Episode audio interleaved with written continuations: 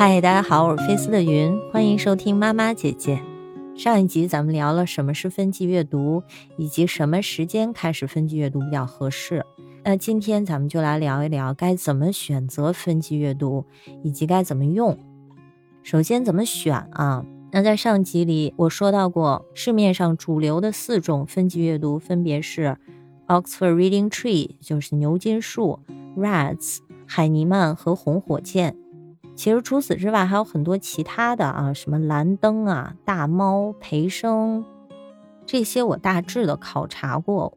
我觉得比起主流的四大，他们的体系还是不够完善。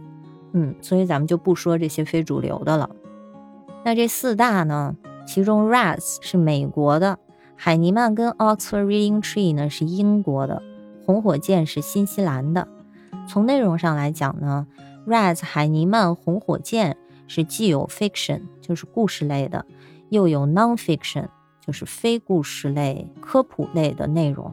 嗯，在这一点上，Oxford Reading Tree 就稍显逊色了，因为它整个是以这个 Beef Chip 一家为主线的故事。啊，它没有任何的 nonfiction，在 nonfiction 的占比上呢，Rats 是最高的。现在玲珑是 M 级别吧，fiction 和 nonfiction 的比例就差不多一半一半了。嗯，随着它的级别提高，nonfiction 的占比会更多，好像最高能达到百分之七十五。那海尼曼和红火箭呢，整套在 fiction 和 nonfiction 的占比差不多就是一半儿一半儿。那说完内容上的区别啊，就说说这个分级体系。在这四个系统里，RAS 的分级是最细、是最全的，而且它和这个蓝思指数啊是非常匹配的。这也就是为什么很多学校，包括玲珑的学校，会给学生们开设 RAS 账号，嗯，作为这个辅助的阅读材料。而且正是因为它的分级很细，所以呢，它的那个难度是螺旋式上升的。那是比较平缓的。那在这一点上呢，海尼曼它这个级别之间啊，跨越的时候，这个难度的变化就比较大了。而且呢，海尼曼和红火箭，我认为最大的缺点是在于它的级别不够全。海尼曼的最高级差不多也就到 RAS 的 Q，那从 R 到 Z 这一部分在海尼曼里是缺失的，红火箭可能就更少了，就连 Q 都达不到。所以说，如果你要选一个作为分级阅读的主线的话，那一定要选 RAS。那我为什么不推荐牛津树作为主线呢？其实我刚有玲珑的时候，我就给他买了牛津树，但是我当时买的是家庭版啊，这个是我非常不推荐的，因为它级别很不全。所以如果你要买牛津树，记得一定要买校园版，哎，这样一到九级都有。买完之后回来，我傻眼了。首先，它一级别完全没必要买，因为是无字书，全是连环画，啊，到第二级别有字儿了吧？一看啊，全是过去式，就是虽然它的句子很简单，然后每一页上也就只有一个句子，但是它是过去式。那如果一直让他读 Oxford Reading Tree 的话，结果就是他会不分时不分点的全部用过去时来跟你交谈。其实这已经在发生了。就有的时候我旁听他的这个网课的时候，我听到有些小朋友们本来都要跟老师表达现在的这个意图的时候，比如说他想说 I don't think so，他会说成 I didn't think so。然后那个时候我就在心里暗笑，哦，你昨儿不是这么想的，那你今天怎么想呀？嗯，说回来啊，说回来啊，所以我觉得这是 Oxford Reading Tree 的一个硬伤。那 RAS 相对来说就更平衡一些。首先，它对比 Oxford Reading Tree，在低阶的级别里，多数还是用的 Present Simple，就一般现在时。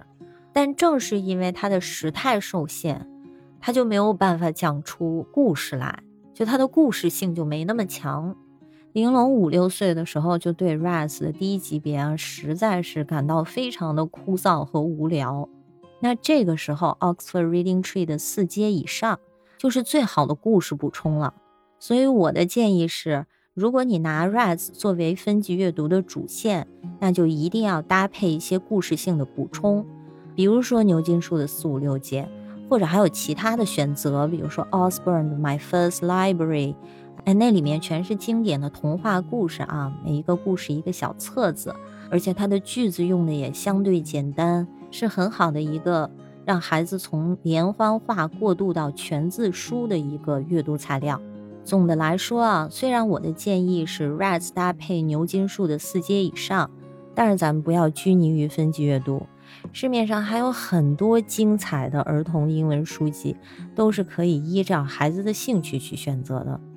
最后来说说怎么用吧。那网上也是有很多这个刷分级的四步法呀，或者三步法呀。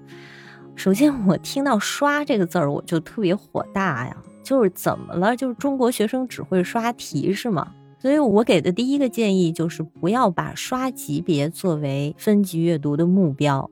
阅读是一件非常美好的事儿，分级阅读也是阅读。所以咱们要让孩子在这个过程当中体会到乐趣以及成就感。这也就是为什么我不推荐用点读笔。你想啊，那笔一刷，笔就读出来了。孩子根本就没有看到这个词，然后再从大脑里面去调用啊，它的发音是什么？这样一个对自然拼读加深记忆的过程，那跟读出来有什么成就感啊？对吧？每一套分级阅读都是配着音频的，你可以让他尽情的听音频。在上集我说过，在分级阅读之前，我们一定要打好自然拼读的基础，这样即使是他看到不认识的词，他也是能够读得出来的。那当然，有一些字母的组合是有多种发音的。这个听的过程其实就是帮助他去确认那些他不是很确定的字母组合的发音。听完之后再去通篇的读。那这个时候，我们的目标是让孩子运用自然拼读里面的规则，流利的把这篇文章读下来。就不管他是不是认识这个单词，第一步的目标就是让他流畅的朗读。不要在阅读的同时去记单词，累积词汇量可以放在其他的时候。那当他碰到不认识的单词的时候呢，也不要第一时间的告诉他是什么意思，而是鼓励他结合上下文去猜测。这样去锻炼的结果是，虽然有一些长难句或者生僻词他是不理解的，但是文章通篇的意思他能够理解了。那如果你要考察他对这篇文章的理解力，Rise 里面每一篇文章后面都是有一个小 quiz 的，在 M 级别以前是五道题，M 之后是十道题。这个题出的挺有意思啊，它不仅包含了你可以在文章当中直接找到答案的问题，还包含一些你需要靠逻辑推断才能推出答案的问题。那这种逻辑推断的能力，其实在英文里是一个非常重要的能力。这可以为他以后对文章的见解以及写作打下很好的基础。总之，不要着急去刷文章升级别，也不要苛求孩子把每一篇文章都吃透。